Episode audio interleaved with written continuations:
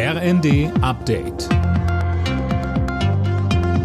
Stündlich neu. Auf den Punkt informiert. Ich bin Mia Hehn. Guten Abend. Israels Ministerpräsident Netanyahu hält trotz Kritik an seinem Kurs im Gaza-Krieg fest. Er will den militärischen Druck auf die Hamas aufrechterhalten. Diesen bezeichnete er als unerlässlich, um die Terrororganisation zu Verhandlungen zu bewegen. Zuvor hatte es in Tel Aviv Proteste von Angehörigen von Geiseln und Unterstützern gegen das Vorgehen der Regierung gegeben. Zuletzt waren drei von der Hamas verschleppten Geiseln bei einem Einsatz versehentlich von israelischen Soldaten getötet worden. Das Wirtschaftsministerium hat das abrupte Ende der Förderung von Elektroautos verteidigt. Das wurde gemeinsam mit dem Kanzleramt festgelegt, sagte ein Sprecher. Nur noch bis Mitternacht kann der Umweltbonus beantragt werden. Danach ist Schluss.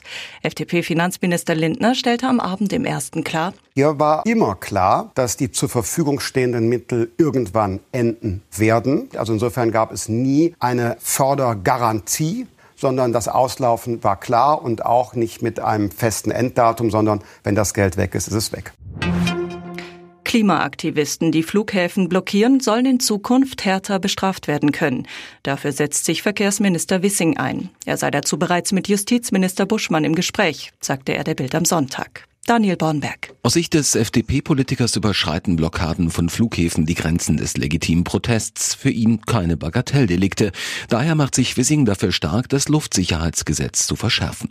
Wie die Bild auch berichtet, fordert die Lufthansa insgesamt 740.000 Euro für Verspätungen und ausgefallene Flüge von Aktivisten. Hintergrund sind mehrere Störaktionen, bei denen die Flughäfen in Hamburg, Düsseldorf und Berlin über Stunden lahmgelegt wurden. In der Bundesliga ist Freiburg auf Europakurs. Gegen Köln setzte sich Freiburg 2 zu 0 durch. Die Freiburger klettern damit auf Tabellenrang 6. Alle Nachrichten auf rnd.de